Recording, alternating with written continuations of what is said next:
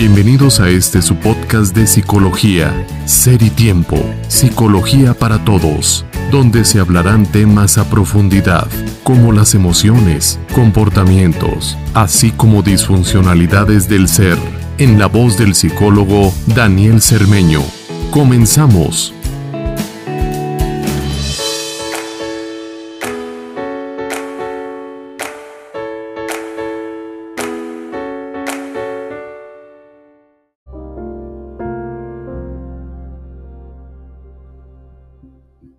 Hola, ¿qué tal? Buenas tardes y sean bienvenidos a este nuevo episodio de Psicología Ser y Tiempo. Y bueno, el tema que tenemos el día de hoy, eh, igual como algunos pasados, siempre lo menciono, ¿verdad? Me gusta decirlo así. Tiene que ver con, con esta reflexión, tiene que ver con introspectar este, pensamientos, claro, y para tales pensamientos, pues bueno, nos basamos en autores sólidos ¿cierto? Como eh, de la talla de Séneca, de la talla de Diógenes, de la talla de, Sigmund Freud, de Schopenhauer, de varios grandes filósofos, escritores y psicólogos, claro, también por ahí, Jordan Peterson, etc. Y bueno, eh, el tema de hoy tiene que ver eh, con esto, con la cuestión de las pérdidas. Em, desde perder lo que tú quieras, el objeto que tú quieras, hasta perder a una persona eh, por eh, fallecimiento o por pérdida en cuestión de, que la, de, que la, persona ya no, ya no quiere estar cerca de nosotros. Y bueno, esto es un tema que como ya lo había dicho, ¿no? Todos tenemos que ver en algún momento y que todos estamos involucrados en, en alguna vez, en alguna circunstancia así. Eh, tengo aquí, tengo aquí en mis manos algún escrito que en algún momento desarrollé. Y bueno, obviamente está fundamentado, esto que yo he escrito está fundamentado y parto justamente de, este texto de Séneca, recordando a Séneca como uno de los mayores exponentes del estoicismo romano. Y bueno, su postura es maravillosa de este hombre. Y bueno, eh, dice así, dice así. Dice, incluye entre tus mayores bienes el haber tenido un hermano excelente o algún objeto de placer. No hay, no existe una razón objetiva para que pienses cuánto tiempo más lo hubieras podido tener o poseer.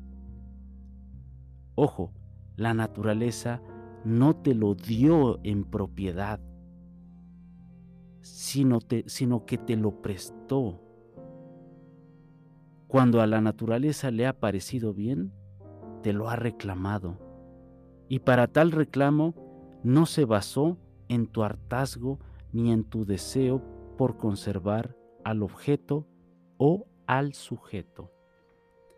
Híjole, esto que, está, esto que dice aquí es, en algún momento pienso que todos hemos pasado por esta circunstancia que todos hemos pasado por el aro y, en algún momento nos hemos aferrado a esta circunstancia en estarnos eh, desmenuzando la cabeza en por qué, por qué se me ha quitado este objeto o por qué se ha ido esta persona cuando, cuando me hacía tanto bien su cercanía.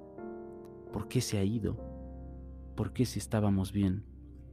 Y bueno, aquí voy a, seguramente ya lo dije en algún otro episodio, pero lo voy a decir por porque me gusta decirlo, porque genera introspección y porque genera reflexión. Schopenhauer dice esto, que si tú colocas tu fuente de gozo en los objetos o en las personas, estás destinado al fracaso. Porque los objetos y las personas están sometidos al cambio, a la voluntad ajena y al accidente. esa es la naturaleza esencial de, las, de los objetos y de los sujetos. Entonces, evidentemente, si tú pones, si tú colocas ahí tu fuente de goce en un objeto o en un sujeto, Schopenhauer nos, nos diría que evidentemente está destinado a su fracaso. Pareciera que la naturaleza nos dice, nos dice y nos advierte a cada momento cómo es el proceder de la vida. ¿Cómo es el proceder de la vida?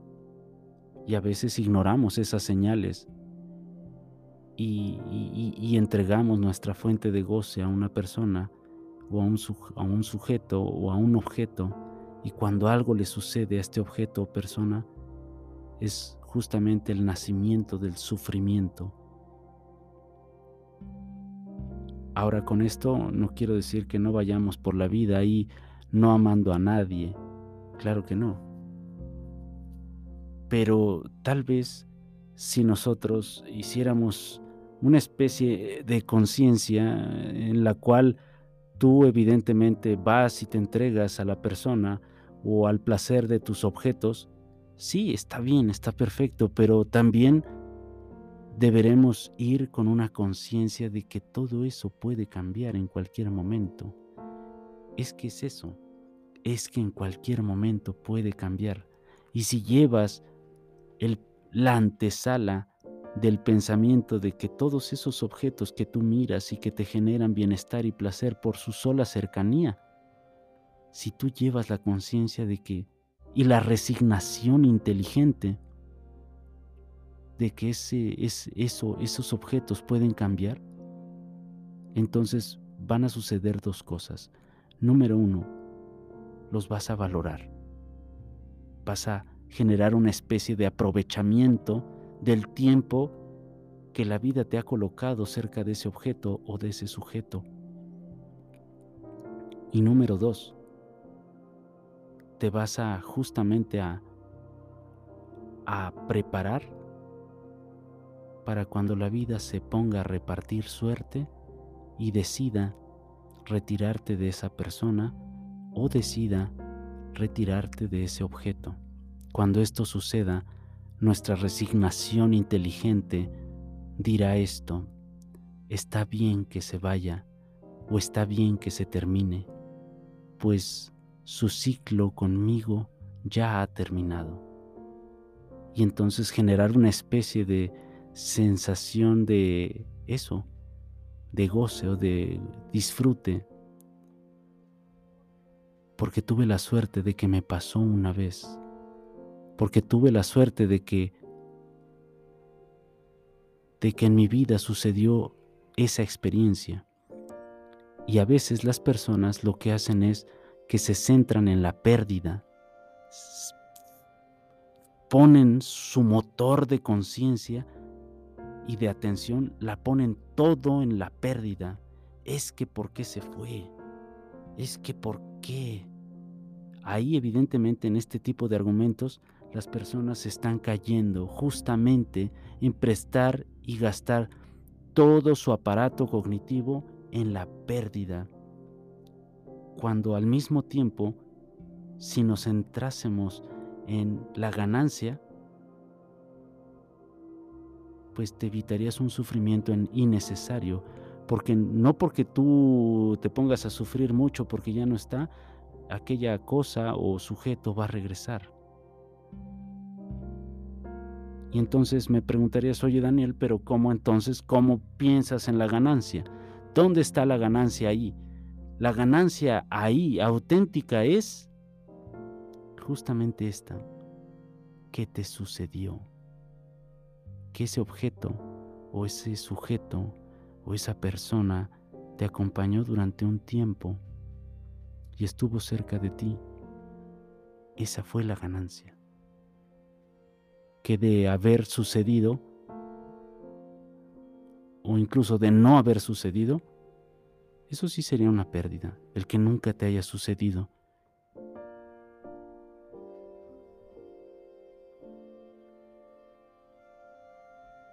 Pero cuando te sucede, en cuanto te sucede, ya es una ganancia.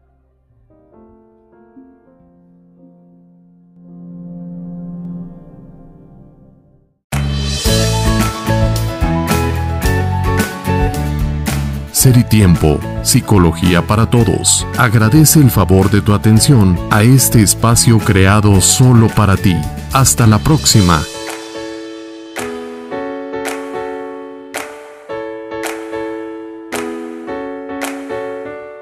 Ser y Tiempo.